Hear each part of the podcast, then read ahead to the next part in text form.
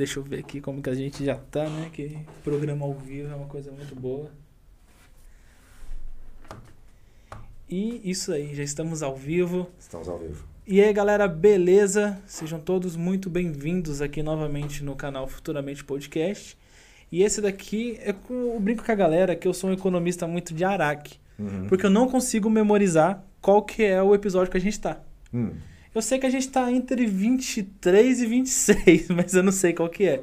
Então esse aqui é o meu episódio aí, hein, galera? o que importa é que você que está assistindo goste do conteúdo, né? É, isso aí. E a galera tá gostando bastante. Tô tendo um- uma galera dando bastante joinha. A galera só reclama um pouco quando tem político aqui, né? Que aí, por exemplo, se a pessoa se vê um político de direita e a pessoa é de esquerda, Aí reclama. aí ela taca pau. E assim vice-versa. Entendi. Mas Ah, mas tem que escutar os políticos, né? Não tem jeito. Os, caras têm a caneta na mão, eles que mandam, mandam no, no que a gente faz, então tem que escutar os caras de todos os espectros. com certeza. E estamos aqui com ele. Muito obrigado pela sua presença, Bruno Buscarioli. Oi. Pessoal. todo mundo aqui no bem? teatro.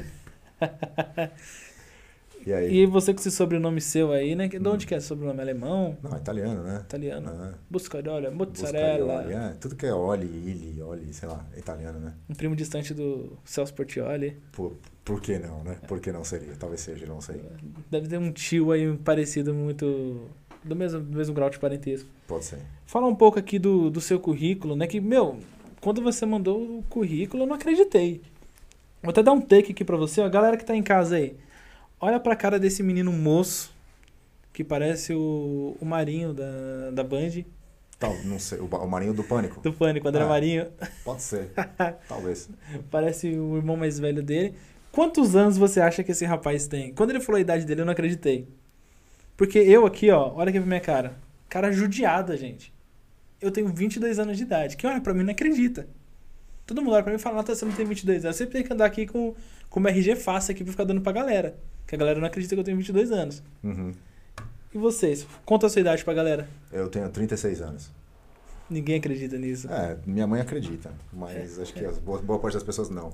Não, a polícia vai. A polícia te parar, olhar assim o documento e falar assim, não, calma aí, tem algo de errado aí. falsificou o documento pra parecer mais jovem. É, não sei, talvez. Cara, você tem um seu currículo gigante. Você é formado na faculdade de economia da, da USP, Sim. que é, creio eu, que é muito difícil de entrar lá, né? Porque É, eu tentei e não consegui.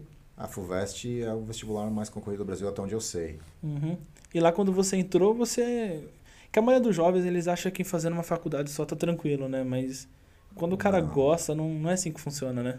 Não, ah, antigamente acho que sim, nossos pais têm esse conceito, porque acho que na época deles, assim, era isso, você faz faculdade, fatalmente você vai estar empregado e vai ter alguma coisa boa. Faz uma faculdade, vai trabalhar. Quem que mora aqui em São Paulo, aqui na região do ABC, vai trabalhar na Volkswagen, vai trabalhar na Ford Isso. e tá com a vida Se for feita. administração. Tem algumas carreiras que sim, que se você terminou a faculdade, você vai trabalhar, tipo medicina. Uhum. Você terminou a faculdade é meio que vai por inércia, sabe? Ah, terminou a É, graduação. você já tem que fazer o estágio obrigatório e de lá mesmo você fica. É, ou faz residência e- Uhum. e já acaba trabalhando. Não é difícil para um médico arranjar emprego, né? Algumas, algumas profissões ainda são assim, mas são poucas. A grande maioria não é mais o que era na época dos nossos pais, sei lá, nos 70, 80, até 90. Que, ah, beleza, vou fazer uma, uma graduação, terminando essa graduação vou ter meu diploma, com meu diploma eu vou arranjar emprego e tá garantido. Não, hoje não é mais assim, Não é né? mais assim. Hoje, querendo ou não, o diploma hoje não vale quase nada, né? Se for olhar no pé da letra um diploma de bacharel. Sim. É, d- d- eu tento concordar que sim. É, muito mais pelo, ah, pela característica individual da pessoa do que pelo, do que pelo diploma em si. Né? Tem, tem muitos caras da USP que tiram o diploma zoando, demora 10 anos para sair da faculdade e não é um, um, sei lá, um grande aluno, Uhum. talvez não seja um grande profissional, mas o cara entrou. E deve ter cara de faculdades que, sei lá, que talvez não tenham tanto renome que vão ser profissionais muito melhores, né?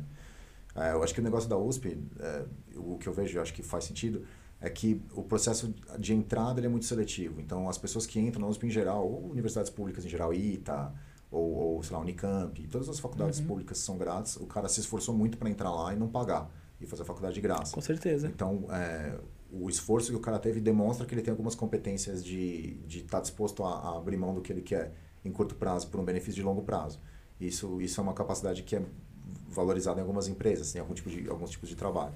Então, o cara denota isso. O cara estudou na, no ITA, estudou na, sei lá, ah, essas faculdades que mais difíceis Sim. de entrar, o cara demonstra de cara que ele, ele esteve disposto a gastar muito mais tempo estudando para Sim, entrar. ele, a galera tende a se entender o quê? Que fala, pô, esse cara aí se dispôs de pagar um cursinho, às vezes, Pode né? pagar um um cursinho.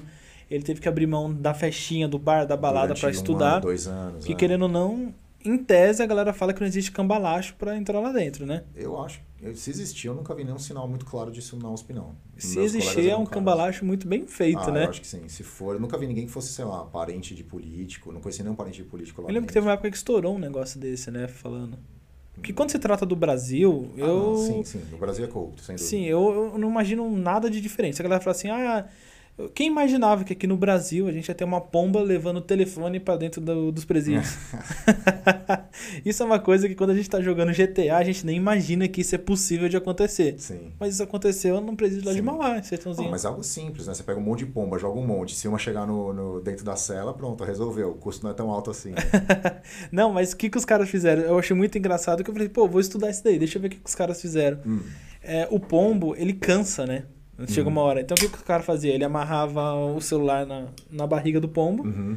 e amarrava uma pedra na, amarrada também na patinha do pombo. Sei. E soltava ele ali próximo, mirando no. Soltava ele assim, mirando no muro. Entendi. Porque ele voava o muro e pousava lá dentro. Entendi. Ah, faz sentido.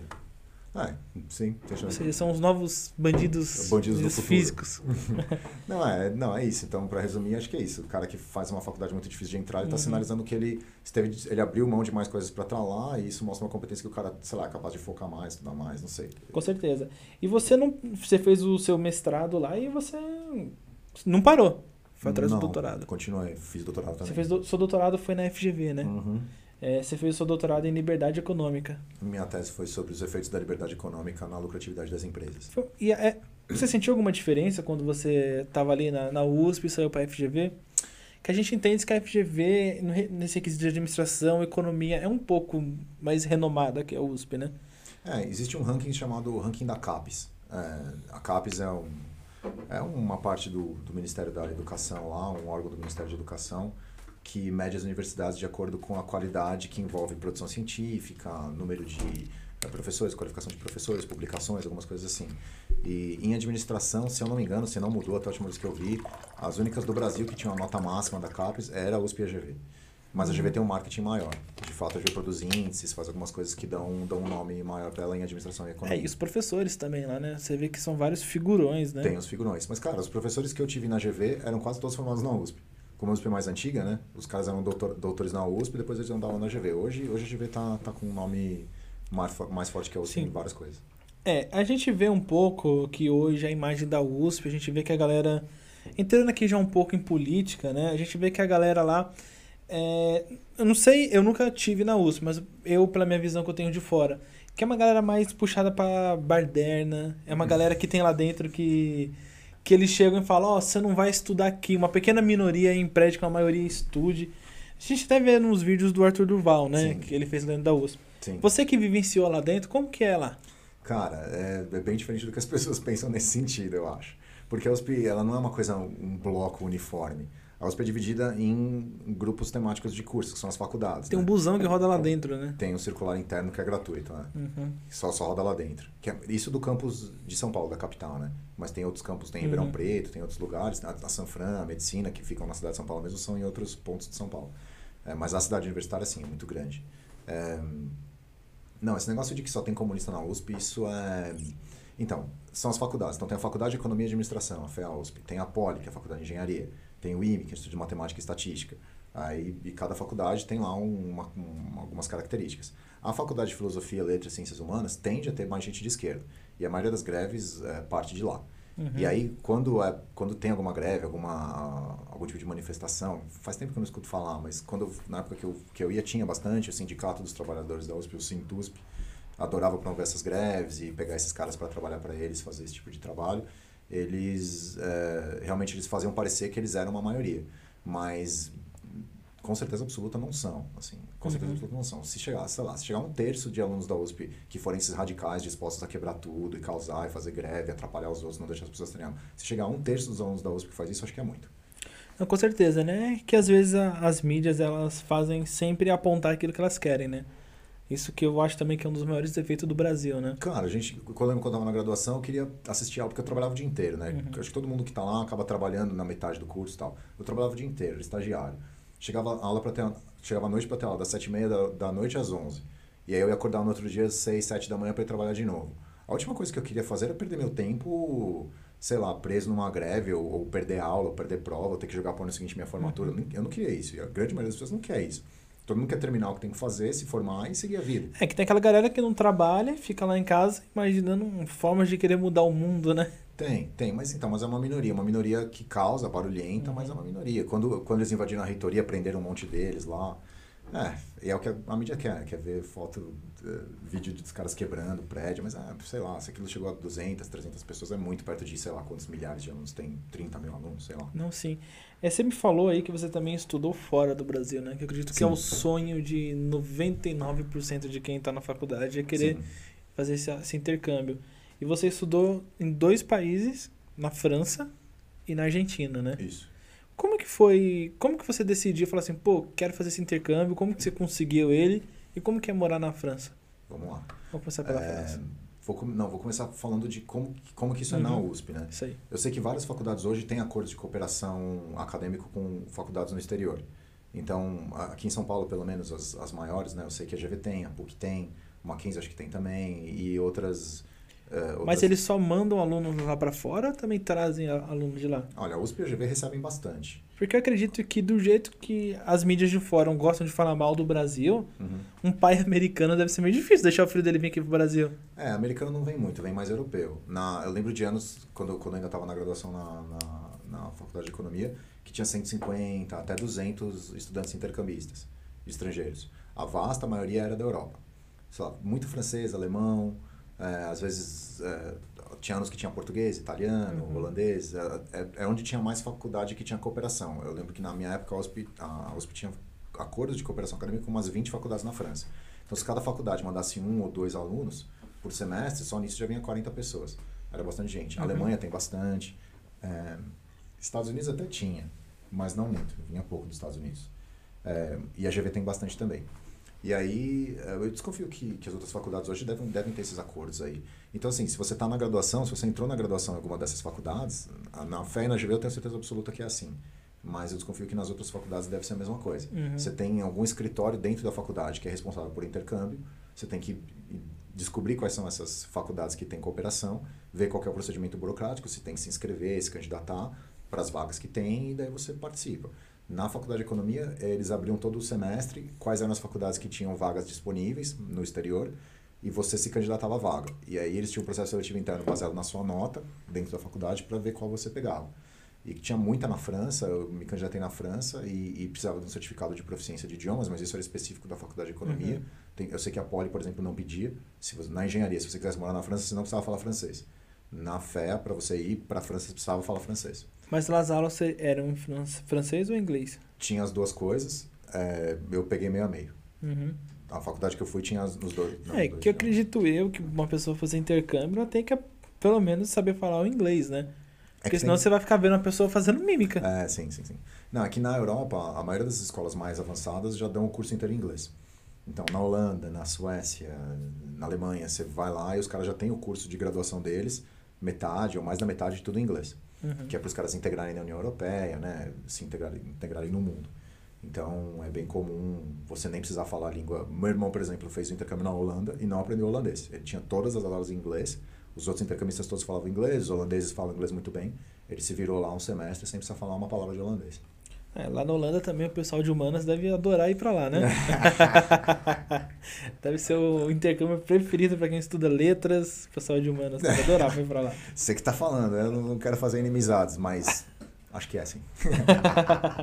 Eu vi ta- e como que, que foi na Argentina? Como que você foi parar no nossos queridos hermanos? Então, na época, quando eu estava na USP, tinha um acordo de cooperação entre a USP e a Universidade de Buenos Aires. A Universidade de Buenos Aires, eh, que ironicamente já teve ganhadores de Nobel no começo do século XX, foi uma, uma universidade muito boa. Hoje é extremamente decadente, é tipo uma USP depois de um apocalipse zumbi, assim. tipo, caiu uma bomba atômica na cidade. O que, que sobrou? Ah, a Universidade de Buenos Aires, assim. Prédio muito bonito, mas bem quebrado, gasto, assim. Uhum. É, e, e eles tiveram lá, acho que eles tiveram um ou dois professores da faculdade que ganharam Nobel, que no Brasil a gente não tem nenhum ganhador de Nobel, nunca teve na história, eles tiveram. A Argentina teve cinco ganhadores de Nobel. E É, dois, dois Com um deles. currículo desse seu aqui, tá, tá no caminho, hein? Ih, tá muito longe, cara. tem a menor chance. É, e, e, a, e a Universidade de Buenos Aires era, era, não sei, era legal, gostava, mas era bem socado, bem jogado, assim. Ninguém era jubilado, tinha 30 mil alunos, tinha cara que fazia uma matéria por semestre. A Argentina é um lugar meio, é um lugar bem decadente, assim. Mas você conseguiu conhecer bastante pessoas lá? Ah, sim, sim. Os argentinos são simpáticos, eles, eles são meio, são meio malas, mas se você ficar amigo dos caras, eles são normais, assim. É, os irmãos, É, meus queridos é. irmãos. E também você, você me contou aqui que você lançou quatro livros, né? Cara, Uhum. como que foi? Como que foi isso? Você falou assim, pô, quero lançar um livro. É, foi tipo isso. foi. Quando eu tava no mestrado, né? é, Uhum. é, eu vi que a gente. Quase todos os livros que a gente usava eram livros em inglês. Especialmente os de econometria, de temas técnicos. No Brasil, eu lembro que tinha um ou dois livros só de econometria em português. E aí eu estava assistindo um- uma matéria da- do curso de economia, que era a Econometria 2, que é de séries temporais.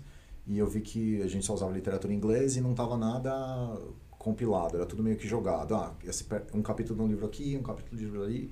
E a professora montava meio que um curso dela. Aí eu fui Uhum. assistindo as aulas, vendo todas as aulas dela, gravando tudo, porque era o que eu ia usar na, na minha tese no mestrado. O método quantitativo era o que eu ia precisar. Então, eu fui juntando eh, ah, o conteúdo da aula, fui escrevendo em forma de um livro, e aí no final do semestre eu fui falar com um outro professor lá da, da faculdade que é dono de uma editora, que é a Sampol, que é a editora Uhum. que edita o livro. Fui falar com ele e falei, ô professor, eu tenho aqui um material para fazer um livro de econometria de séries temporais. Você você acha que a editora tem interesse em publicar? Aí ele leu o conteúdo e falou, ah, acho que legal, dá para publicar. E aí eu juntei com um amigo meu que é meu coautor, a gente elaborou o texto lá e, e ele publicou. Tá na segunda tiragem já, tem uns dois mil exemplares. Bacana, e também tá na Amazon, né? Isso daí. Tá na Amazon. Econometria com envios chama. Não, bacana. E você lançou também é, um livro de criptomoedas, Criptomoedas, pois é. que é o famoso tema do Ei, você que está aí, eu estou aqui no meu estúdio, no, no Alabama. Quer saber como que tá rico como eu? Arrasta aí pra cima. Brincadeira, viu, galera? Ninguém me sequestra não, que eu não tenho dinheiro não. Não, mas exatamente isso, né? Criptomoedas virou. Talvez ganhe-se mais dinheiro vendendo curso de criptomoedas do que com criptomoedas de fato. Não, sim, uma coisa que. Eu chamo, vou falar uma coisa pra você que, que, sei lá, eu não, eu não gosto muito de tomar a frente, dar a minha opinião, porque eu acredito que quando você dá a sua opinião, você toma tapa de tudo que é lado, né? Mas sempre é bom dar de vez em quando a sua opinião. Eu convidei várias pessoas que fazem curso, que estão vendendo curso. Não vou citar nomes pra não ser grosseiro. Não sei. Ninguém quis vir. Caramba, por Os caras não responderam o e-mail. Porque eu acredito que, sei lá, o cara quando. Que nem, por exemplo, vamos, vamos vou usar o nome de uma plataforma como, por exemplo, vamos imaginar que é a, a Hotmart. Uhum. É uma plataforma que vende cursos. É, Uhum. Acho que é a maior, né? Que tem. Deve ser a maior do mundo. Ninguém pega esses caras. É, eu tô aqui, vamos supor que eu tenho investido na- nas ações, eu eu tenho 3% por mês de rendimento, de rentabilidade na, na minha carteira. Uhum. É uma rentabilidade boa. Não, 300 ao mês é excelente. Excelente, né? Uhum. Tem gente aí que investe milhões em imóveis para ganhar meio por cento ao mês, você está ganhando 3%. Não, 300 ao mês consistente, você é gênio, você vai bater recorde. Não, com certeza. Uhum. Virou um diretor de, uma- de um, de um fundo, estoura. História. E, e aí o cara vai lá, te promete um curso que fala que a maioria dos cursos sempre pegam na ambição da pessoa. Sim. Porque hoje em dia você olha um cara com uma Ferrari e fala, porra, o cara tem uma Ferrari também, mano. Mas aí ninguém. Aqui no Brasil, eu até um, tem um chefe meu aí, um antigo chefe meu, Ricardo, eu, eu gosto bastante dele, que ele falava assim: no Brasil, todo mundo quer saber ganhar coisa fácil, mas ninguém quer trabalhar. Ninguém quer acordar às 6 horas da manhã, 5 horas da manhã, pegar o trem lotado e trabalhar. Não. O cara só quer saber de andar de carro zero. Não sei, não diria que é só no Brasil, né? Eu diria que em qualquer lugar. Ele fala isso. E eu acredito que quando esses caras eles trabalham pra pegar a ambição da pessoa, meu, é muito fácil enganar. E eu vejo galera comprando curso de 3 mil reais, 4 mil reais, que não é um dinheiro, não é pouco dinheiro não, mano. 4, Quatro salários mínimos. quatro pau é muita grana. Sim. E o cara vai lá e investe quando vai ver, ou é uma coisa totalmente mentirosa, Uhum. né? Ou então é uma coisa totalmente fora do normal. Sei lá, investir na bolsa da Nova Zelândia. Cara, a bolsa do Brasil tá aí. Sim. Qual que seria seu ponto de vista sobre esses caras aí, vendedor de curso? Vendedor de curso? cara, não dá pra generalizar. Como, como, como tudo na vida, não dá Uhum. pra generalizar. Tem cursos bons e tem cursos não tão bons. Eu, eu, eu acredito no que o Elon Musk disse, né? Teve uma entrevista do Elon Musk eh, que ele falou que eh, todo o conhecimento do mundo já está disponível na internet, praticamente de graça, para qualquer pessoa. Eu Uhum. concordo com isso que ele falou, assim. é, por exemplo, o meu livro de, de criptomoedas, se você for assinante da Amazon, você consegue ler ele só por ser assinante da Amazon Prime. Você não precisa comprar o livro, pode comprar. 9,90 por mês. É, você Amazon paga Prime. 9,90 por mês, você tem acesso ao Uhum. meu e mais um monte de livro de criptomoedas, com 9,90. O conteúdo que o cara vai te dar num curso desse, talvez seja o mesmo conteúdo de um, de um livro bom de criptomoedas condensado. O cara vai te dar mais mastigado, em vídeo, com alguns exemplos, alguma Sim. coisa. Mas é a mesma, basicamente a mesma coisa. Você vai ter um pouco mais de esforço para compensar o gasto, sei lá, um centésimo do que você gastaria num curso desse. Não que o curso seja ruim, se você tem dinheiro para pagar, ok. Não, mas... Só que eu acredito que, tipo, o cara, ele te. é, o cara te prometer falar assim, ó, você vai ganhar 1% ao mês. É uma coisa cabível, é uma coisa que dá pra buscar na criptomoeda. Que eu já operei um pouco, eu já dei uma olhada. É, precisa de um pouco de sorte, um pouco Ah, de talento, Dá no bull market, no bear com market. certeza. Mas vender isso como se fosse uma coisa fácil na, pra galera, eu acredito que isso daí é um tremendo mal do século. Eu, eu Ah, tenho isso como sim. mal do século, essa galera que. Que nem você pega o cara e fala assim, beleza, mostra aqui sua carteira de ações, quanto que você ganhou? Ah, ganhei X. Mostra aqui o seu Hotmart, 4X. Fala, que porra é essa? Como você tá ganhando quatro vezes mais vendendo curso do que realmente com a sua rentabilidade? Sim. Sim, isso acontece. Uhum. Não, cara, o que, que eu vou dizer? Teria que ver o curso especificamente o que, que o cara oferece, né? Ver reviews por aí. O que, o que existe de melhor no mundo hoje são os reviews, né? Os comentários sobre algum produto. Você vê um livro lá, ah, tem cinco estrelas, tem quatro estrelas. Normalmente aqueles comentários refletem a realidade, né? A grande maioria dos Uhum. casos os comentários são refletem a realidade. Então, se o cara tá vendendo o curso, já vende o curso há muito tempo, quem fez o curso diz que é bom. Ah, beleza. É, existe cursos bons, existe esses cursos Como aí. qualquer coisa. Tem Sim. faculdade boa, tem faculdade ruim, tem carro bom, tem carro ruim. É isso. Você tem que ver especificamente o que você está fazendo. E esse livro seu de cripto que você lançou, como que você falou assim, pô, esse mercado tá esse ouro do século XXI, né? Que a galera tá falando que é muito disso. Como que você chegou nisso e que acredito que para ter lançado esse livro você ter que adquirido muito conhecimento. Eu escrevi esse livro com um amigo meu, um, um meu coautor. Se se você olhar o livro na Amazon, você Uhum. vai ver o nome do cara, é o André. É, e é um cara extremamente inteligente, extremamente curioso. Eu, eu lembro que eu- é, um, é um amigo meu, eu fiquei alguns meses sem conversar com ele. E quando eu fui conversar com ele, o cara já estava sabendo tudo de criptomoedas, já estava comprando, vendendo, fazendo tudo. Eu ainda na época não comprava e, e, e aí ele começou a me explicar, falou, não, mas é aqui o esquema de é, blockchain, que é uma criptografia que vai em cima uma da outra, não tem como quebrar, e com isso você consegue criar um ativo escasso, porque não tem como é, ser roubado, não pode ser replicado, então a, a emissão dele já está controlada pelo algoritmo. Ele me, me explicou toda a história e falei, pô, realmente a ideia é boa, né? É, e na época ainda, sei lá, acho que ainda estava 10 mil dólares ou menos, quando a gente escreveu o livro, menos, sei lá, por aí. E aí, ele, e aí eu vi a oportunidade, já tinha feito o livro de econometria e já tinha feito um, um outro livro que está aí, que é o Tudo que você precisa saber para entender finanças e economia, chama assim o livro. Que foi o que eu Bacana. fiz com meus amigos. O né? nome é muito sugestivo. Eu chamei, chamei um monte de gente, amigos do doutorado e tal, para cada um fazer um capítulo. Chamei meu irmão, meus colegas de doutorado, falei, cada um faz um capítulo do que você manja na área deles lá no, no doutorado. Então o cara falou de, eh, sei lá, das diferentes áreas que tem lá. Precificação de ativos, um monte de coisa.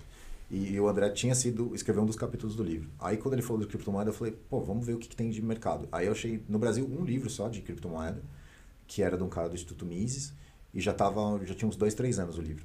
E eu falei, ah, vamos fazer um nosso aqui. A gente começou Sim. a escrever, eh, eu, eu, sempre, eu, eu dividi com ele mais ou menos os tópicos, ele escreveu uma parte, eu escrevi outra. A gente foi colocando algumas informações interessantes né, que tinham acontecido na época.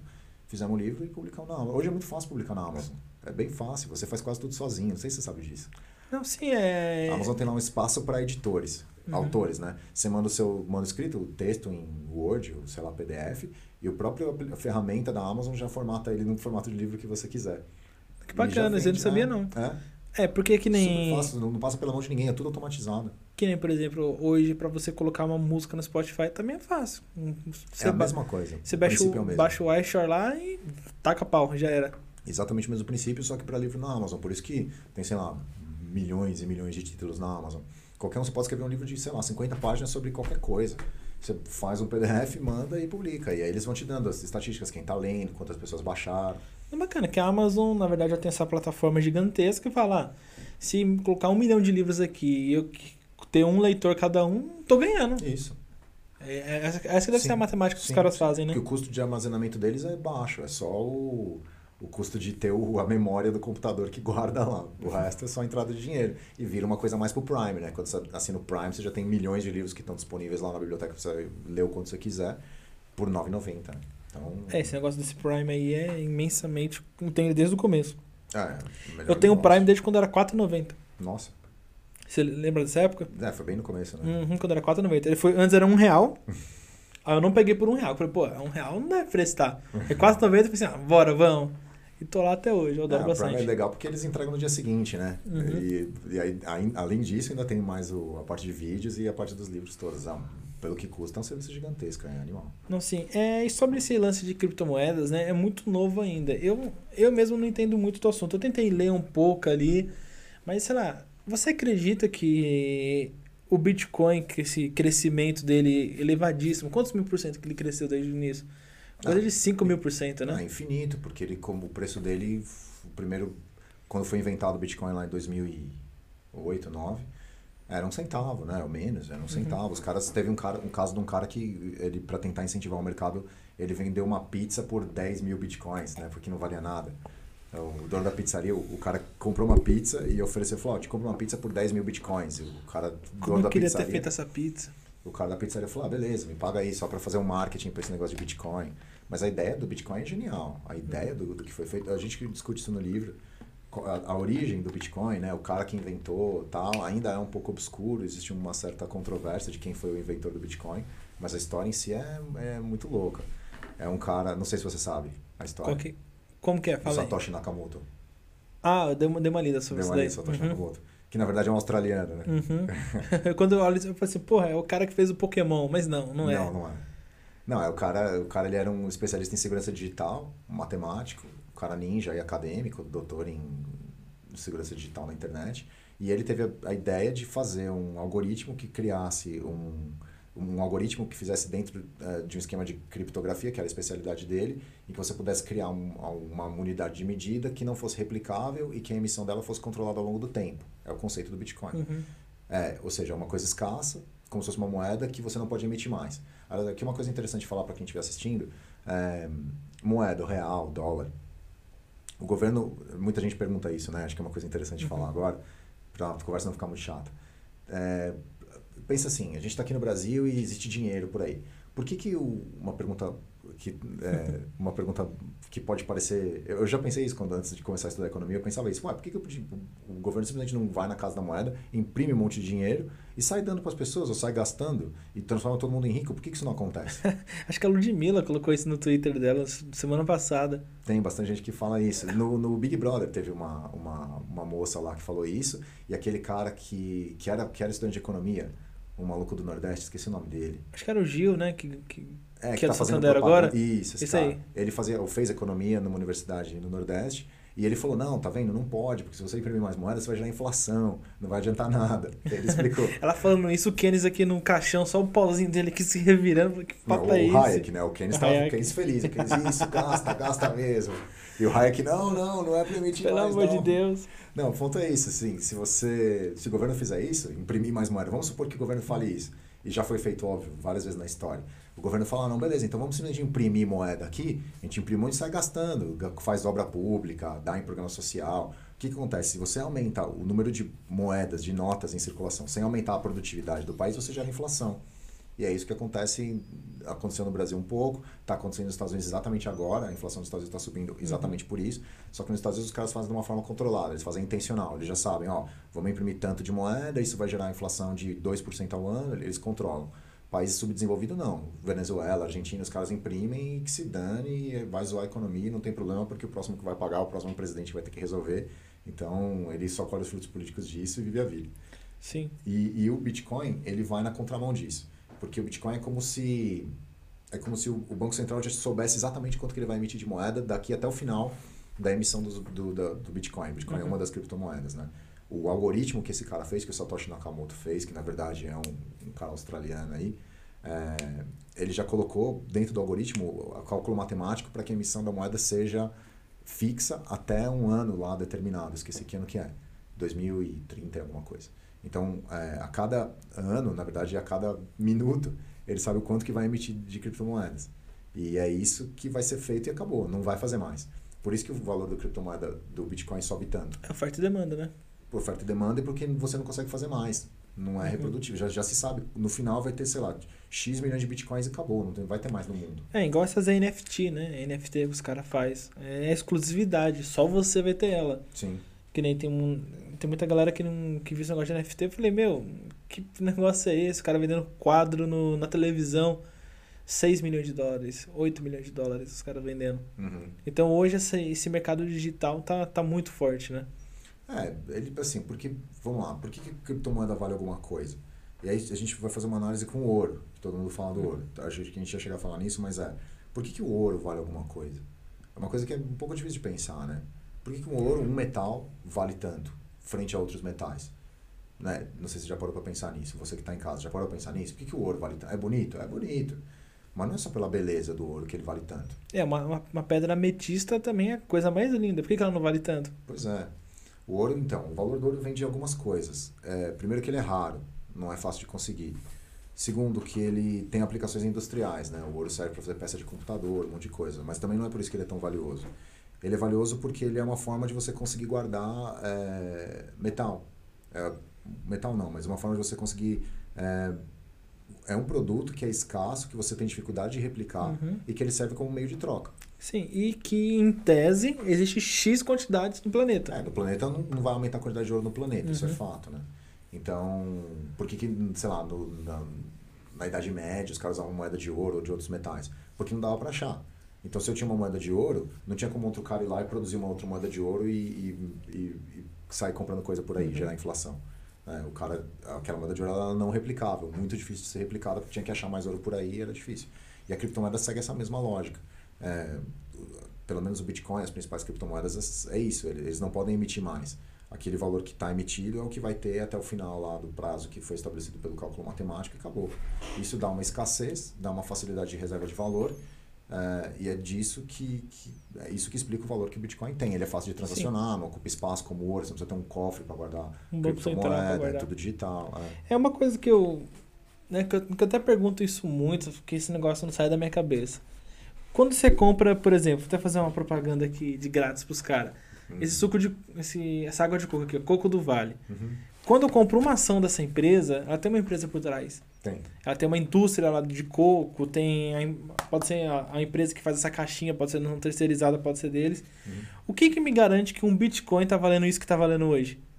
Não, nada, o valor é subjetivo. Aí temos uma grande diferença entre o que dizem os economistas austríacos, Escola de Chicago, e os economistas, economistas marxistas, né? Porque a minha teoria, teoria para mim, a teoria marxista passa muito longe do que seria uma teoria econômica. É, o valor de uma coisa não é um valor em, em- não é um valor em si. Eu não posso dizer que, tipo, ah, isso aqui vale um dólar e acabou. Não. O valor de alguma coisa é o valor que as pessoas estão dispostas a pagar pelaquela coisa. Então, quanto vale o Bitcoin? O quanto as pessoas estiverem dispostas a pagar por um Bitcoin. Uhum. Acabou, é- esse é o valor que ele vai ter. É como vender um carro usado, uma casa. Quanto que vale uma casa? Não sei, é o quanto tiver o máximo, o máximo valor que você tiver disposto a, a pagar por alguma coisa. Então a casa vale um milhão? Não sei, tem alguém disposto a dar um milhão? Tem, então ela vale um milhão. Se, não, se, o máximo que alguém está disposto a dar é 800 mil, ela vale 800 mil, acabou. É isso. é isso, esse é o valor. Oscila com o tempo, tem outras coisas que influenciam, mas é isso. É, uma coisa que eu, não, que, eu, que eu não consigo entender é mais ou menos isso, que eu vejo que o gráfico dele tá estourando lá em cima, né? Só que, por exemplo, quando você compra uma ação de uma empresa, a Uhum. garantia do valor é a empresa, Uhum. é o faturamento dessa empresa. Uhum. Só que o Bitcoin acaba crescendo, crescendo, crescendo, crescendo, e você fala, meu, isso aqui pode desmoronar de uma hora para outra. Pode. Então imagina um cara que ele dorme com um bilhão de, de reais em Bitcoin e ele acorda com um milhão. Pode. Pode. Não é muito provável, mas pode acontecer. É, teve gente que já teve quase isso com as empresas do Eike Batista, né?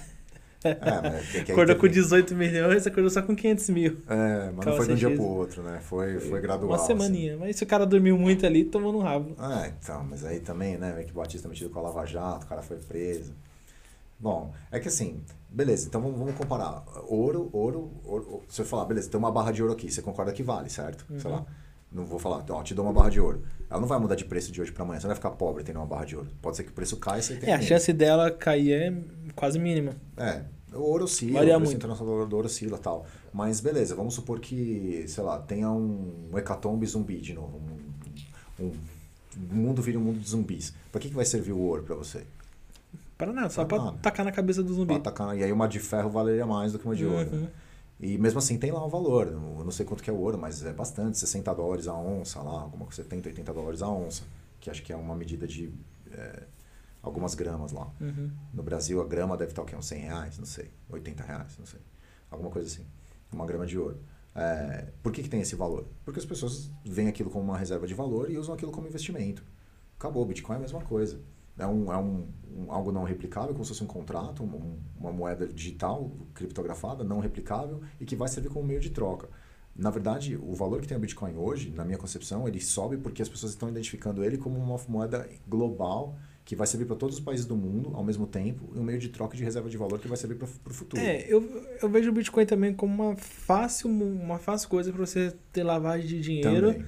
e também. dispersar dinheiro cambial em outros países. E pagamento de crime Uhum. também. É, que a moeda do, da Deep Web é Bitcoin, né? Sim. É, acho que esse, esse é outro valor que é, ninguém gosta de falar muito, mas sim. Mas, sei lá, não precisa ser coisa ilegal. Pode ser coisa ilegal.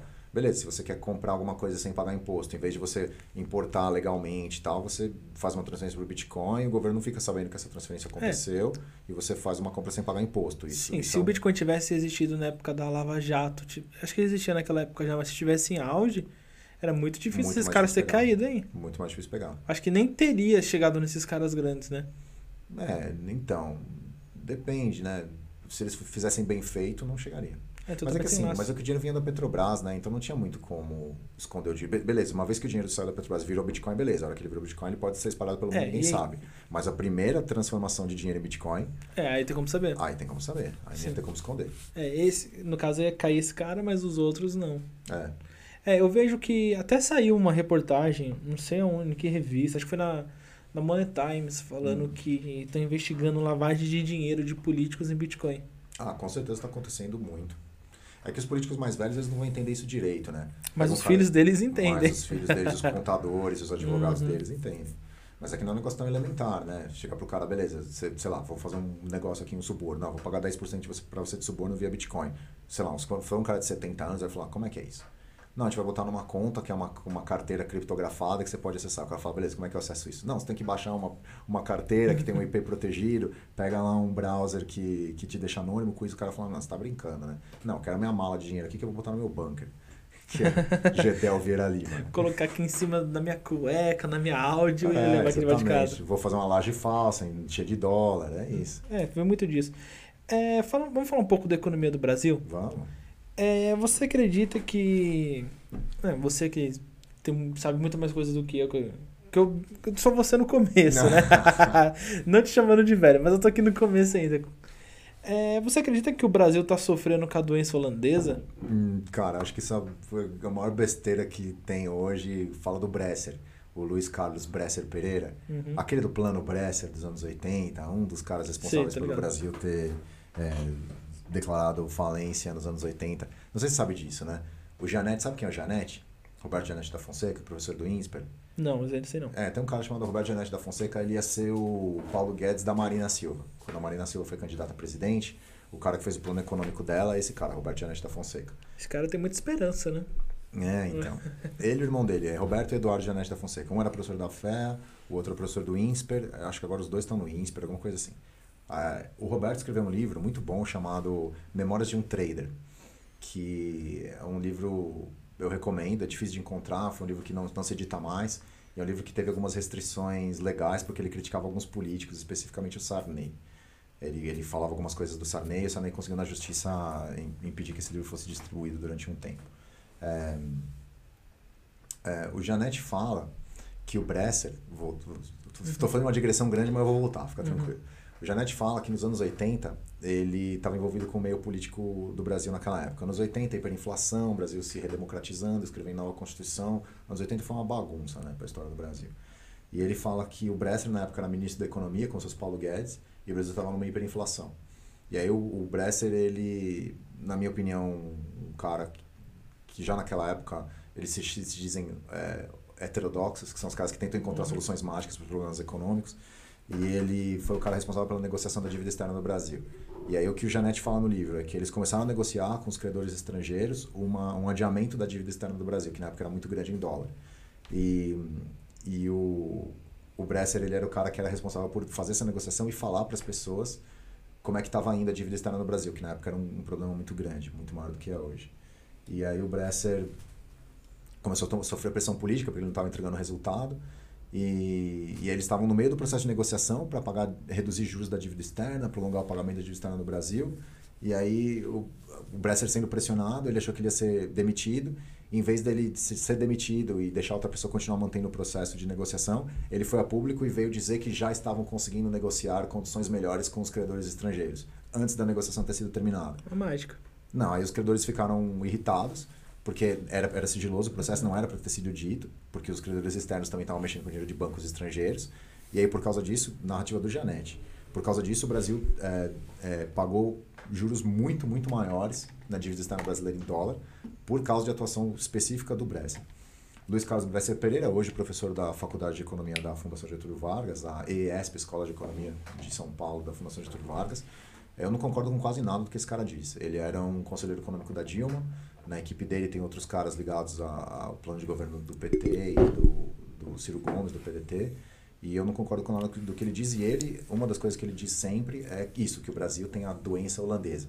Para quem não sabe, a doença holandesa é uma história que nos, no século XV ou XVI, na Holanda, a Holanda exportava tulipas eh, e eles eram tão bons nisso, tão bons nisso, que eles simplesmente deixaram de fazer outras coisas.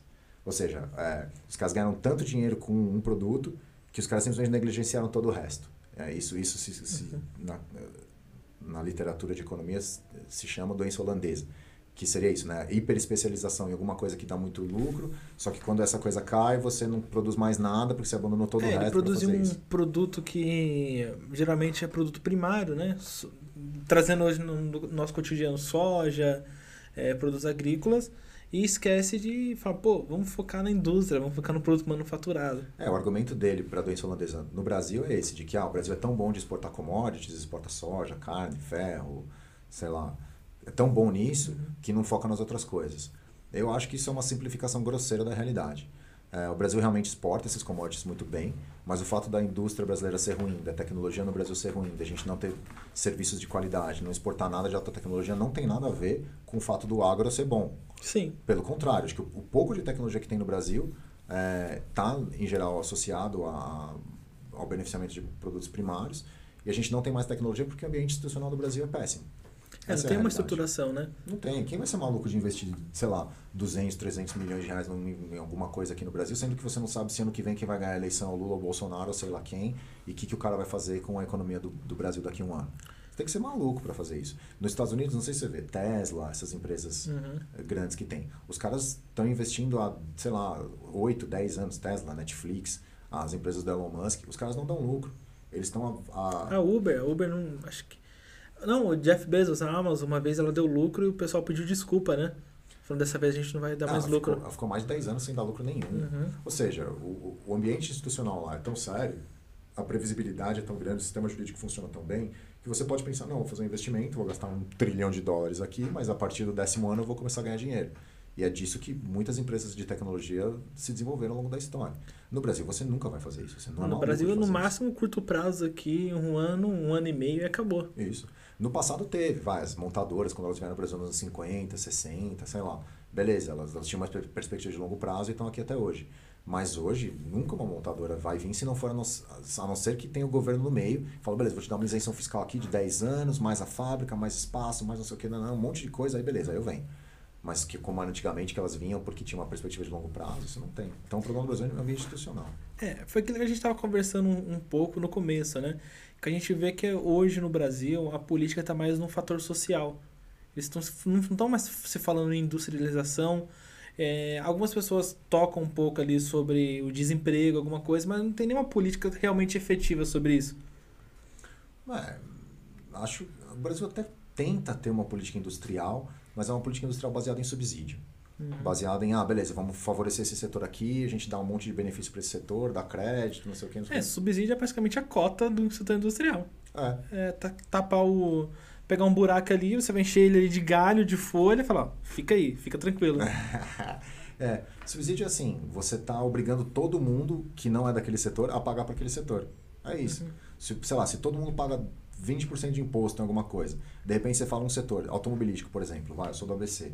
O setor automobilístico é muito importante no ABC, né, se desenvolveu com isso. E você fala, ah, o setor automobilístico no Brasil emprega, sei lá, um milhão de pessoas. Não podemos perder esses um milhão de empregos no Brasil. Então a gente vai ter que manter, fazer alguma coisa para manter esse empre esses empregos. Em vez dos caras falarem, ah, beleza, então vamos simplificar a forma como se cobra tributos. Que no Brasil é o, é o pior país em termos de compli complicação uhum. tributária. É o país mais complicado para pagar impostos no mundo, isso é sabido, aparece em todos os rankings e tal. É, vamos melhorar o sistema jurídico do Brasil ou, ou fica do jeito que está, que cada juiz dá uma decisão diferente, vai para o Supremo, o Supremo decide o que quer, você compra eh, medidas provisórias, como é o caso da Operação Zelotes, uma das que o Lula está respondendo até hoje, que ele supostamente vendia é, medidas provisórias, essa acusação do Ministério uhum. Público. É, existe todo essa, essa, esse ambiente institucional. Tem a parte trabalhista, a justiça trabalhista, que é extremamente prejudicial para as empresas. Sindicatos, é, a oscilação tributária, né? o fato de que o governo gasta mais do que arrecada o tempo inteiro, gera dívida, taxa de juros. Você junta tudo isso, é um, um pesadelo para um cara que quer construir alguma coisa. Não, a regra CLT também, né? Todos aqueles. Hum, tá, para o trabalhador é bom, mas você pensa para um empresário que tem um 100 mil funcionários, não dá para aguentar, cara. Não, não, é maluquice. É um negócio uhum. de louco. É, aí você coloca tudo isso na, na conta, simplesmente não vale a pena. E aí o problema não é tanto a indústria. Então, então aí, aí beleza, aí o que, como é hoje, como acontece hoje? Vai um setor, seja, sei lá, eletrodomésticos, é, petróleo, automobilístico, setores que empregam muita gente, eles vão para o governo fazem um lobby, vão lá, contratam um cara que vai para os políticos e fala, ó, eu emprego 500 mil pessoas, eu preciso manter esses caras. Aí eles contratam um estudo, contratam alguma uh, faculdade para fazer um estudo mostrando que o setor é importante, fazem propaganda na televisão e falam, temos que subsidiar esse setor. Então imagina assim, todo mundo paga 20%, mas o setor de automobilístico a gente cobra 10%, porque a gente precisa manter os empregos desse setor. Então, na verdade, é como se você estivesse aumentando os impostos dos outros. Uhum. Se você tira imposto de um, de um setor, você naturalmente é a mesma coisa que você aumentar o dos outros, se você pretende manter o mesmo nível de gastos. E é Sim. isso que a gente faz no Brasil. Só que aí quem tem esses benefícios tributários são os setores que têm mais lobby no governo, que conseguem é, eleger mais deputados, que têm mais acesso aos deputados. E o Brasil é isso. É, basicamente é uma troca de favores, né? Sim. É até que eu estava conversando no podcast de ontem, que, que vem até um aluno seu aqui, que um menino de gente fina, que ele estava tava conversando aqui com ele, eu falei pra ele assim, meu, é, hoje esse negócio do, do Brasil no requisito de imposto, é, por que, que uma pessoa quer doar dinheiro para um candidato? Cara, isso para um empresário, um empresário, qual é a função do empresário? É lucro, lucro, ele quer lucro. Para eu te dar essa água de coco aqui, você tem que me dar alguma coisa em troca. Uhum. Por que, que uma pessoa vai doar um dinheiro para um político sem nada em troca? Eu Cara, vou responder, mas antes de eu responder, eu quero beber mais alguma coisa aí. O que, que, que, você quer? Não sei, o que, que tem aí? Vamos lá, ó. Vamos lá. Você tá afim de ficar doidão? Como que é? não sei, eu vou vir dirigindo, então não posso beber alcoólico. Ah, não alcoólico tem a famosa coca do. Coquinha coca com, com café. café. que mais tem? Tem coquinha com café, tem água tônica, né? Que é pra combinar com gin. Tem algum tipo de suco aí? Tem sim, deixa eu olhar aqui, ó. Cadê o suquito? Cara, tem. Deixa eu ver aqui. Tem esse daqui que é a especiaria da casa. Já tomou esse? Você divide comigo? É muito grande só Pode pra ser. mim. Então beleza, você divide comigo a gente tá. Vem. Monster! Atenção, Monster. Patrocina vou. Vou, vou abrir aqui, ó. Vou abrir aqui, ó. Perto do microfone pra fazer aquele barulhinho pra quem tá escutando. Ah. Obrigado. Que nem aquele, aqueles cara do canal. Ah, como é fresca. Agora quer fechar essa Ah, é um, é um monster de manga. Mango louco. É, os caras têm um cartoloco, a gente tem um manga, louco. Aqui na minha exclusiva caneca futuramente. Cara, essas canecas eu tô com um projeto bacana. É gostoso? Eu nunca tomei esse. Pô, gostei. Parece suco de manga misturado com Red Bull. É bom que, que é basicamente o que é, né? É bom que nem dá pra voltar dirigindo, né? Você volta andando, que nem os Flintstones. Correndo. Chega, Você fura o carro aqui vai só pedalando. Pô, bacana, eu gostei também. E tem um gostinho cítrico. É, é parece hum. tipo um Schweppes, mais ou menos. Vamos lá. Não, vamos lá. Até, depois disso aqui, até esqueci o que a gente tava falando aqui. Daqui a pouco já pinga um uísque aí dentro. Não, mas realmente, é, o Brasil hoje, é, a galera sempre os políticos, eles sempre procuram um atalho. Ninguém nunca quer resolver o problema. Sempre tapa ali com band-aid, mas não quer saber do como cicatrizar esse machucado, né? É, então, é, sim. Sim, é porque assim, a, a, a sua pergunta foi, por que, que um cara vai dar dinheiro para um político? Assim. Excelente pergunta. Eu, eu não sei, não, não tem como eu dizer isso com certeza, mas se eu tivesse que apostar, eu diria que 80, 90% das contribuições para políticos são com intenções diretamente monetárias, né? Com certeza.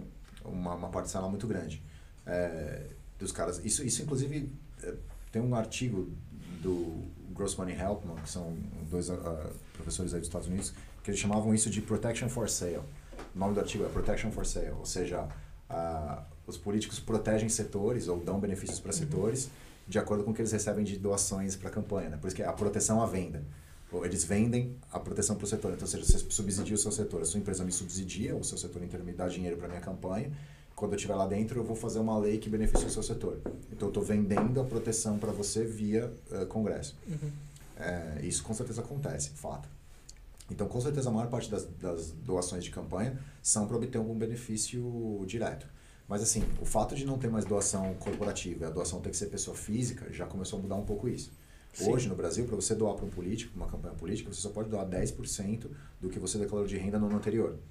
Por exemplo, então, se, sei lá, em 2020, ou vai, vai ter eleição em 2022, né? Se em 2021 o meu, a soma de todas as minhas rendas deu 100 mil reais, eu só posso doar numa campanha política no ano de 2022, eu posso doar em dinheiro para qualquer candidato, qualquer, quaisquer candidatos que seja, até 10 mil reais, que é 10% da minha renda. Com isso já limitou bastante. Uhum. E o nome do doador aparece na campanha do cara que usou o dinheiro.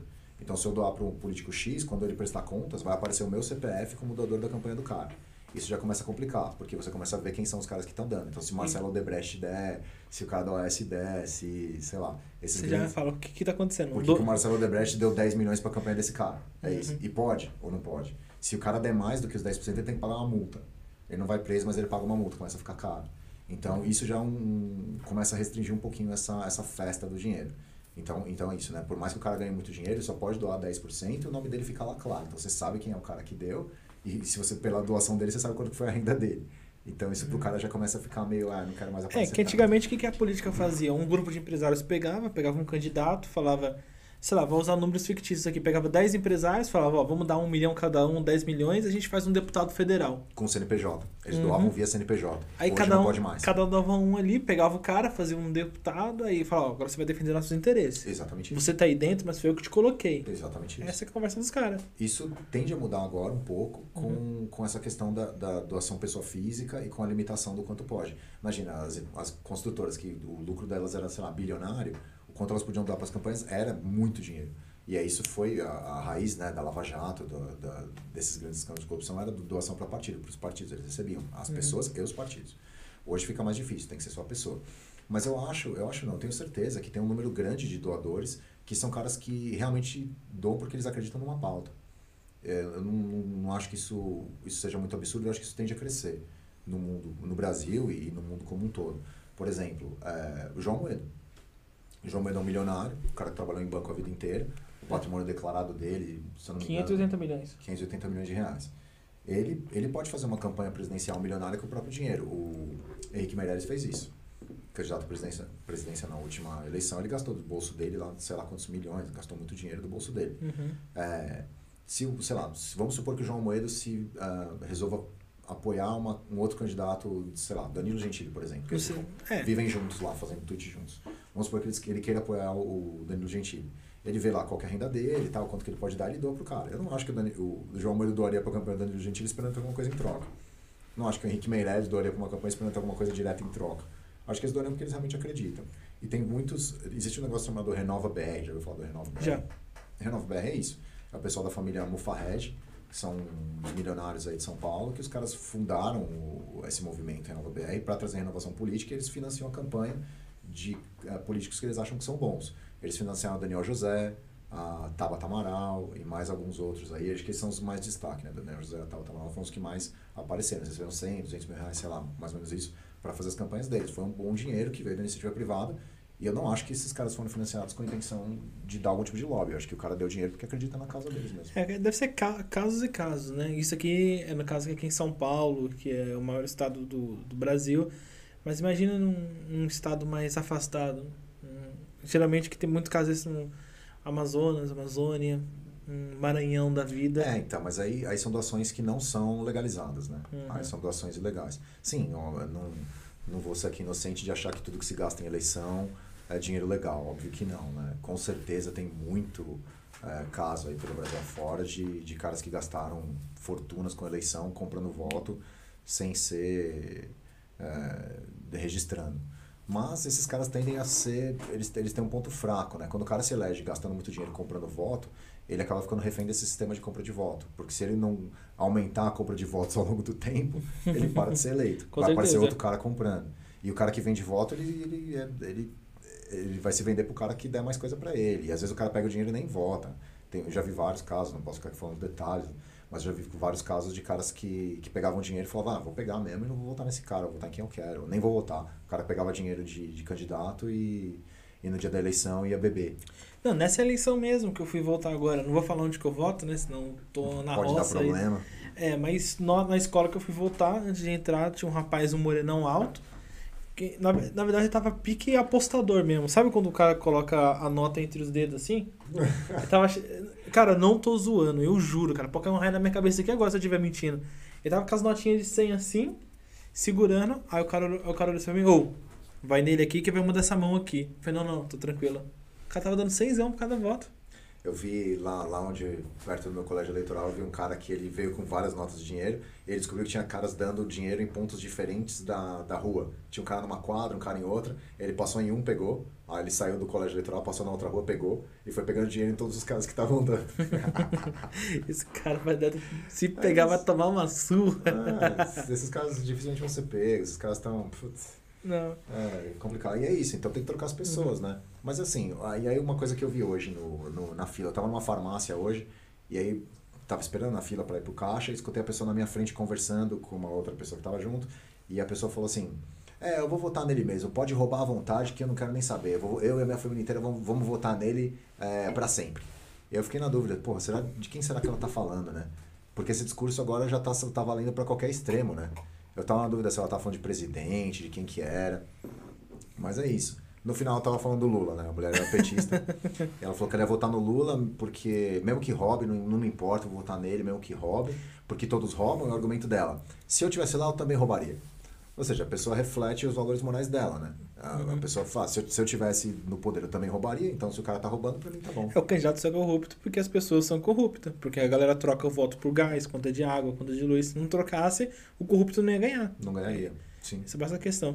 Você, como um estudioso da área de economia, finanças, qual que é a sua opinião sobre o nosso querido amigo Paulo Guedes? Cara, o Paulo Guedes pra mim foi uma gigantesca decepção. Gigantesca decepção. É, pô, ele estudou economia em Chicago, ele foi aluno do Friedman. Ele sabe o que tinha que ser feito. E eu acredito que ele moralmente sabe, ele, ele não é um, um bobão que tá lá sem saber nada, tipo o Guido Mantega, que foi lá pra falar groselha e. Um bananão. Um bananão. Tipo Guido Mantega. O papel do Guido Mantega era, era falar groselha que, que o, o PT queria que ele dissesse. Mesmo ele sabendo que era a maior mentira do mundo, ele ia falar, não, a economia irá crescer em 2014. Tipo, a economia menos 4, né? a economia irá crescer. Ou seja, ele era praticamente um porta-voz de uma política econômica falida. O Paulo Guedes eu imaginava que ele fosse ter mais autonomia. Se ele tivesse autonomia, talvez ele fosse entregar mais resultados. Mas esse papo que ele fala, semana que vem vamos apresentar o plano de privatização. Passa uma semana, não, mês que vem a gente vai apresentar. E aí já falou isso várias vezes, não, é Correios, não, não é mais Correios. Ah, é sei lá qual empresa. E ele foi falando isso. Chegou um ponto, acho que no final de 2019 já, já estava fazendo papel de bobo. O cara fala uma coisa, é desautorizado. Fala uma coisa, é desautorizado. Então, assim, o, o discurso do Paulo Guedes é muito bom. Na prática, ele não faz nada de diferente de outros caras péssimos que estiveram no É, governo. basicamente ele tá sendo político, né? Se for desse ponto de vista. Tá prometendo, não tá Ah, cumprindo. mas, mas ser- um político em geral supõe que o cara vai fazer uma coisa eh, ridícula, tipo, vai, Arthur Lira. O cara, tá, o cara se presta a um papel absurdo, mas ele ganha alguma coisa em troca. O Arthur Lira tá se livrando da cadeia. Né? Ele, ele tá lá na presidência da Câmara, tá blindado, e o negócio do cara é mudar as leis para aliviar para os políticos eh, que cometeram crimes, e claramente é isso que está acontecendo agora. Eles, inclusive, estavam pautando hoje eh, uma mudança na lei de. Na lei de eh, de improbidade, se eu não me engano. Ah, é essa daí mesmo. Lei de improbidade. Uhum. Então os caras estavam hoje tentando mia- melar a lei de, de improbidade para facilitar para eles e corruptos amigos deles. Beleza, isso eu entendo. O cara tá perseguindo alguma coisa privada. O Paulo Guedes não, pô. O Paulo Guedes foi dono de banco, ele é milionário, ele não precisa mais de dinheiro. O máximo que ele poderia tirar de, de dinheiro no setor público não seria relevante porque ele tem, já tem de fortuna. Eu imagino que ele chegou num ponto em que ele virou uma questão de orgulho. Eu não sei, não conheço Paulo Guedes, não sei se é isso. É, eu acredito que, que nem, por exemplo, até mesmo o João Amoedo, do meu ponto de vista, é um cara que tem 600 milhões de patrimônio declarado. Sim. Né? Fora o que, que deve ter por fora, é que todo mundo sempre tem algumas cabeças de gado por fora. É. Mas, meu, o que, que um cara desse quer saber com o presidente da república? Eu acredito que o, o, Amoedo especificamente, eu acredito que é por valores morais. Eu não vejo outra, outra motivação para um cara com essa grana. Pô, ele poderia comprar uma mansão em Mônaco e morar com a família inteira dele lá. Cara, compra uma ilha e inicia uma civilização do Podia, zero, podia, cara. Facilmente. Podia fazer o que ele pode fazer o que ele quiser com esse dinheiro. Não, tem ilha lá, tem uma ilha gigante. Esse é meus hobbies. Eu tenho dois hobbies. É. Ficar olhando o manual da transparência. do- É. Bom, isso é bom, hein? Fico olhando tudo que ali. Então, por exemplo, do município de onde eu moro, Mauá, eu, eu consigo trocar ideia com o cara que compra as coisas lá tranquilo. Eu falo, meu, por que que você comprou mais caro esse aparelho odontológico do que da outra vez? Porque eu decoro as coisas, isso eu adoro. O que que o cara fala? Não, eu não peguei ele ainda, eu chamei ele pra vir aqui no podcast. Vou... esse cara ele tá na roça quando vir aqui. É, bota o cara com um capuz preto e um negócio pra distorcer a voz dele. Porque senão o cara sai daqui já o jurado de morte. Então, aí eu adoro vendo isso. E vendo essas coisas que nem preço de ilha. Quanto custa uma ilha?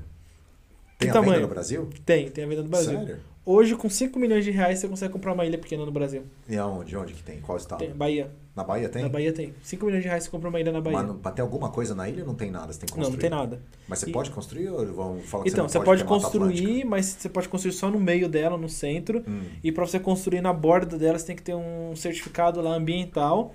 E quando você compra uma ilha, você tem que, de acordo com o valor que você pagou, você paga, acho que é 1% anual pro, pro meio de preservação. marinha? Pra preservação. Entendi. E se tiver alguma espécie lá, não, as ilhas não são vendidas. Quem tem uma ilha gigante no na Angra dos Reis, que até tem um empresário americano que queria comprar ela, mas não vendeu porque lá era ninhada de tartaruga. Ah, entendi. Então, esse é meu passatempo. Mas, mas a ilha você não compra, né? Você tem concessão de 99 anos, não é isso? Isso aí, você não compra, é 99 anos que você fica com Ah, ela. tá bom, né? Você não vai viver 99 anos pra ver, né? Vai ficar pro seu filho. Não, resto mas do jeito, que tá, do jeito que tá tendo um aquecimento global, né? Que você tá falando, a sua ilha não vai durar 99 anos, não vai virar Atlanta, Atlântica. Bom, depende de se ela tiver um morrinho, talvez dê, né? É isso aí, boa, gostei disso Se daí. a ilha tiver um morrinho, pode subir que você tá no morrinho. É comprar uma, uma ilha numa comunidade. Não, bacana. É, o nome do programa é Futuramente Podcast, sabe? Tá bem Sim, grande assim. ó. Bonito, brilhante, assim, É, eu, eu sempre gosto de fazer uma pergunta pro todo mundo que vem aqui. Uhum. Você, Bruno, Hum. futuramente, como que você imagina? Você pretende ingressar na carreira política? Você pretende querer se entrar em algum grupo para querer, sei lá, um dia se tornar secretário, um dia se tornar, quem sabe, ministro da economia? Uhum. Porque tá possível. É, então. Como que é futuramente? O que, que você se imagina? É, eu não sei. Eu, claro que eu gostaria de contribuir com o país, né? Eu gostaria de colocar tudo, sei lá, todas as habilidades que eu puder ter a serviço de causas que eu acredito que seriam boas para o país, né? Defender causas, que é o que, é o que meio que eu já faço hoje. É, mas assim, dizer, ah, eu quero ser ministro de, disso ou daquilo, acho que é um pouco... O cara que fala isso ele é meio sem noção, assim, porque para você ocupar um cargo desse, você tem que fazer parte de um projeto, de um grupo maior, é, e é uma coisa que eu, que eu gostaria de me inserir, gostaria de fazer parte Ou você tem que ter muita bala na agulha para chegar junto com os caras, ou então tem que chegar lá no começo com os caras, E crescer junto. ajudar é. e ir crescendo. E crescendo. Não, mas cara, você vai virar ministro da economia porque você tem muito dinheiro. Eu não acho que isso vai acontecer nunca, assim. Você vai virar um ministro, ocupar algum cargo de confiança porque o, o chefe do executivo confia em você por algum motivo e colocou você lá. Você, você tem que ter alguma competência que o cara considere importante. Nem que seja competência, sei lá, de ser amigo de um, do Kassab e você ganhou uma cota do PSD lá para ocupar um ministério. Como tem alguns, né? O Bolsonaro distribuiu alguns ministérios para o partido Centrão e o partido indica.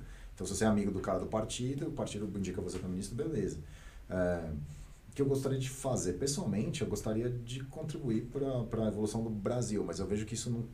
É, como você citou o exemplo do Paulo Guedes, realmente é um exemplo engraçado, porque o cara tem con- condições de fazer isso, técnicas e, e políticas, e está lá fazendo papel de bobo, falando uma coisa e fazendo outra coisa completamente diferente.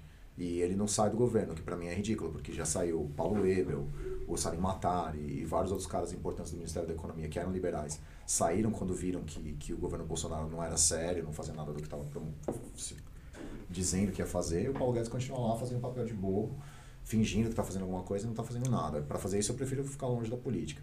É, mas se eu pudesse fazer alguma coisa que, que pudesse contribuir com o Brasil academicamente, seja na área de educação, né, sei lá, dando aula, fazendo artigos, pesquisas, coisas que possam ser uh, servir para pesquisa no futuro, uh, ou uh, ajudando algum tipo de política na formação de políticas públicas, eu faria de qualquer forma que isso viesse, seja ocupando cargo, seja produzindo, escrevendo livros, artigos, sendo consultor, sei lá, qualquer coisa seja válida desde que faça o que eu acredito que é certo para o Brasil, né? Não, bacana. É, você falou disso aí, é, que nem eu também penso dessa, dessa seguinte forma. Eu falo, meu... E você, Natan, o que, você quer fazer? Me conta aí. Qual que é o seu futuro para o Brasil? O futuro para o Brasil? Vamos mudar a entrevista. O futuro para o Brasil é... O que, você quer fazer? Futuramente, o que, que A gente pedir desculpa para os índios. Os índios, tá. É porque meu sobrenome é Itacarambi, né? Veio de origem indígena. Hum. Então devo... Que exótico. É. Quem que era indígena na sua família? Minha tataravó. Tataravó? De todos os tataravós tinha uma indígena? Uma indígena. Então, a minha família, ela conta uma história muito interessante. Tem muitos índios em Mauá, é verdade? Tem, tem, tem bastante índios em Mauá. Eu tenho uma cicatriz aqui de uma flechada Você que eu tomou, tomei. caramba. Eu Então, de é, a, a história da, desse sobrenome Itacanambi, ó, eu não sei se fato verídico ou não. Mas é o que minhas tias contam. Hum, É, lá na Bahia, onde tudo se originou, uhum. lá na Bahia, é, tinha um fazendeiro lá que ele ele tava andando certo dia pela sua fazenda e aí ele pegou, ele viu uma indiazinha pequenininha, coisa de 11 anos de idade. Uhum. Atenção, galera, não é crime, tá? Calma aí, Era calma aí. 1532. É, isso aí é muito tempo atrás. Princesa Isabel ainda tava brincando ainda, brincando de boneca. E aí ele olhou para aquela índia e se apaixonou pela indiazinha de 11 anos de idade Uhum. Ele era português. português. Aham. E o que, que ele fez? Ele, ele pegou essa indiazinha, sequestrou ela e colocou dentro de uma jaula e criou ela como se fosse um bicho Uhum. e esperou ela crescer pra querer se casar com ela. Num esquema meio maníaco do parque, assim. Não, é, porque naquela época os portugueses eles tinham muito isso do, cristian- do cristianismo neles. De prender pessoas e esperar crescer pra É, casar com com certeza, elas, né? mas provavelmente eu acho Cristo que. o- ensinou isso. Cristo falou, É. prenda as pessoas e guarde elas até ela. ficar na idade Então, reprodutiva. o que, que ele tinha na cabeça dele que eu acho? É praticar o sexo após o casamento. Com certeza Claro. deveria ter isso, né? É um português consciente, É né? consciente. Então o que aconteceu? Ele pegou ela, colocou dentro de uma jaula. E um fato interessante é que ele- ela fugiu da jaula. Então não era uma Diz jaula de tão tia. grande qualidade assim. Não, né? minha tia falou que ela roeu os pau. Caramba, devia ter dentes muito bons. E aí? Sim. Aí roeu os pau, saiu, aí ele foi atrás, laçou ela, colocou ela de volta. Caramba, hein? E se casou com ela. E aí. Consensual, claro, né? É, e aí a tribo que ela pertencia era os Itacarambi. Aí por isso que surgiu esse nome. Ah. Claro que às vezes a minha tia pode ter, sei lá. E essa, e a, e essa índia era sua tatara, tataravó? Ou É, era, era- Essa índia é sua tatara, tataravó? É, o nome dela era Úrsula. Não me parece um nome muito indígena, mas... É, mas foi o português que colocou nela. Ah, entendi. Então daí que vem o sobrenome Itacarambi, porque a tribo dela era Itacarambi, eu acho que na hora que o bispo lá foi casar eles, ela colocou, Entendi. e daí vem essa linhagem aí, mas é indígena. entendi. Tanto que tem uma cidade Brasil- chamada Itacarambi. Ah, imagino. E o que, que significa em, na língua indígena? Cara, eu não sei. Deve ser tipo o lugar onde a água escorre na pedra azul. Pode ser, ou na pedra. Sabe que Ita em Tupi é, é pedra, né? Por isso tem tanta coisa que é Ita. Itacoaquecetuba, Itápolis, é tudo pedra alguma coisa. Então, aí tem a cidade de Itacarambi em Minas, né? Que onde teve o primeiro furacão no Brasil foi em Ah, Itacarambi. é? Olha só que coincidência incrível. Entendeu? Então, claramente aí já temos forças sobrenaturais. Só que uma coisa que eu tô esperando, que você falou que você deseja ajudar bastante as pessoas, né? É, não, Tem uma cidade na Bahia que se chama Brejos do Itacarambi. né? Uhum. Só pra você ter ideia dessa cidade de Brejos do Itacarambi. Só tem parente meu lá. Mas ela é uma, uma uma cidadezinha que não tem prefeitura. Ela pertence a Tabocas do Brejo Velho. Tá. Então Tabocas é a prefeitura deles. E eles estão começando a crescer lá. Uhum. Então acho que até eu ter uns 50 anos de idade, eu vou virar prefeito de do Brejinhos dos Itacarambi. Fica na- em alguma parte da Bahia? Onde fica isso? Cara, fica perto de Bom Jesus da Lapa, lá pro fundo. Tipo perto de Goiás, assim? Não, mais pra lá. Mais pra lá onde? Mais pro, pro sul da Bahia, lá pra frente, lá perto de. Minas. É. Ah. Ou seja, é, basicamente, se você quiser aceitar aí, já tá pré-convidado. Eu sou seu vice-prefeito? Não, não, não. Eu quero um secretário. Ah, secretário de Finanças, Secretário de claro, Finanças. claro. Claro Ah, que tô- vai ter tô- muita Tá mudança. aceito. tá cabeça aceito. de gado pra você conseguir ver a coisa certa. Não, beleza, a gente vai distribuir dentadura, prótese. Vamos, vamos comprar uns votos lá pra, pra ganhar. Então, uma coisa que eu achei muito engraçado lá é que nem eu tava lá na casa da minha tia Uhum. e lá não tinha mercado essas coisas. A minha tia falou assim: Natan, é, vai comprar uma carne lá pra gente fazer um churrasco, alguma coisa. Hum. Eu falei, ah, beleza. Cara, se você tinha que ver como que era o açougue, cara. Era uma mesa. A mesa tá, era uma madeira podre, assim. Ah, O cara cortava lá na hora. que mesmo. Pô, Sem pô, refrigerar pô. nem nada. Não, sem nada. O boi tava aqui tremendo aqui ainda, ele vral no Ah, ele bicho. matava o boi na sua frente. Na sua frente. Bom, pelo Então, menos era fresquinho, né? com certeza. então Cara, foi eu, uma pegada. no- eu, eu tenho família na Bahia, né? Eu tenho um tio que, que mora em Ilhéus. Ele era daqui e foi trabalhar lá e nunca mais voltou. E uma vez eu fui visitar ele em Ilhéus. E, e ele me levou no mercado de Ilhéus lá e ele falou: Ah, você já viu como é o mercado de um lugar? Eu falei, não sei lá, né? Não sei, vamos lá. Aí ele me mostrou o mercado e era isso: era uma vaca cortada no meio. E era isso, né? Não tem refrigeração nenhuma. Você falou, eu quero essa parte, cara. Ela corta essa parte. Eu quero essa parte, corta essa parte. No final do dia já tá meio que preta a carne, né? Já vai estragando ao longo do dia, faz um calor absurdo. Com lá. certeza. No final A carne dia já vem tá assada. preta, o cara já, tipo, ah, beleza, vende por quase nada, assim, o que sobrar da vaca, ele vende lá e acabou. Você Aí, viu aquela assim, feira na China, aquele vídeo que circulou? Ah, dos, de vários do, bichos Do rato no, no negocinho. no espeto. É. Eu tomara que não, da- não daquele jeito, mas. Eu tinha visto isso no Marrocos, isso que eu vi na Bahia, eu tinha visto no Marrocos. E no Marrocos eu tinha achado muito estranho. Uma vaca cortada no meio, assim, com os órgãos, tudo. Você, ah, quero rim, quero essa parte e tal. O cara Na Filipinas o isso é comum, tava vendo. É, então. Na Filipinas, uma iguaria lá, claro que pra eles é uma coisa deliciosa, mas pra gente não, é ovo choco. O que, que é o vuchoco? É o ovo podre, Ah, é? que não tem a gema, tem um pintinho que morreu Ah, lá que dentro. Morreu lá dentro. Então lá os caras comem assim, eles pegam o ovinho aqui, ó. Abre, joga sal, pimenta, né? Que eles adoram pimenta. E... Caramba, hein? Tá bom, que bom pra esses caras aí, né? Na Suécia, né? O pessoal come é, peixe podre enlatado, né? É, nos países nórdicos, é. Não, é, puta, mas é zoado isso aí. Já viu os caras comendo na televisão? Tem cara que come e vomita depois, é nojento isso. É, e lá eles não. Geralmente, em alguns lugares do país nórdico eles não usam talheres, né? Eles caras comem com a mão, que nem bicho. É, acho que deve ser antigamente, né? Não, tem alguns países lá do, do extremo mesmo que eles seguem a religião deles lá. Religião, é? É, a religião nórdica, no, no pé da letra mesmo, alguns.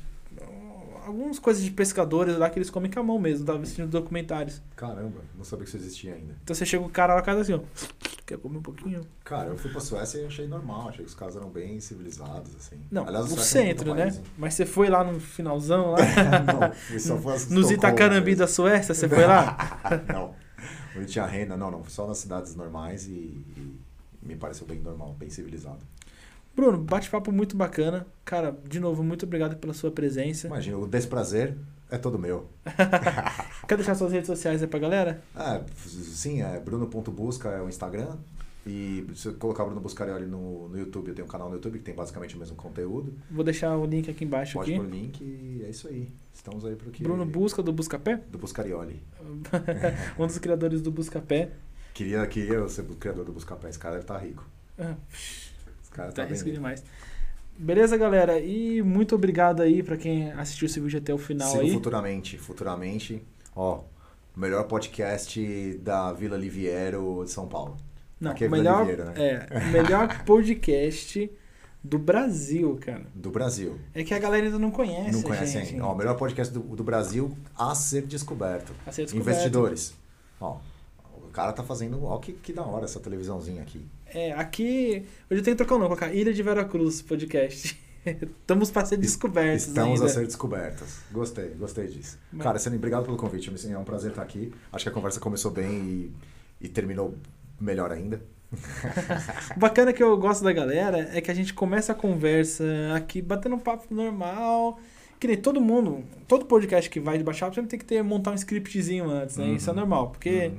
Pra não fugir. Mas, cara, eu adoro muito quando a conversa foge do script. Uhum. Eu adoro. Tem uma galera que não gosta, porque tem uma galera que vem preparada em cima do script, E né? quer, quer falar sobre aquilo que veio falar, né? É, que nem, que nem uma vez, uma coisa até muito engraçada, cara, não é preconceito isso. Hum. Mas, tipo, eu tava no McDonald's, aí a menina atende e falou assim: molho essa por um real, senhor? Eu falei pra ela, isso e ela falou assim: molho essa por um real, senhor? Eu falei, por um real, molho extra? Aí ela ficou olhando pra mim assim. Tipo, aí eu fiquei olhando pra ela também, né? Eu Hum. falei assim, porra, ela deve ter entendido, né? Ela olhando assim, ela, senhor, molho essa por um real? Eu falei, não, é, molho essa por um real? Aí ela ficou olhando pra mim assim. Por que você repetiu o que eu disse? Aí Aí ela, não. Aí eu olhei assim pra ela, não, eu quero. Ela, o quê? Eu falei, não, molho extra por um real. Ela, não, moço, mas molho extra por um real. Aí a gente ficou aqui toda hora que olhando pro outro. Uhum. Eu tava com a minha namorada do meu lado, ela aqui também. Uma coisa muito aleatória. É, Então, toda vez essa você- frase foi aleatória, não entendi muito a colocação no contexto, mas Cara, fico feliz que você gostou de falar disso. É o uísque, cara. É o whisky, né? É o whisky monster. Fechou, galera? Brigadão aí, tamo junto.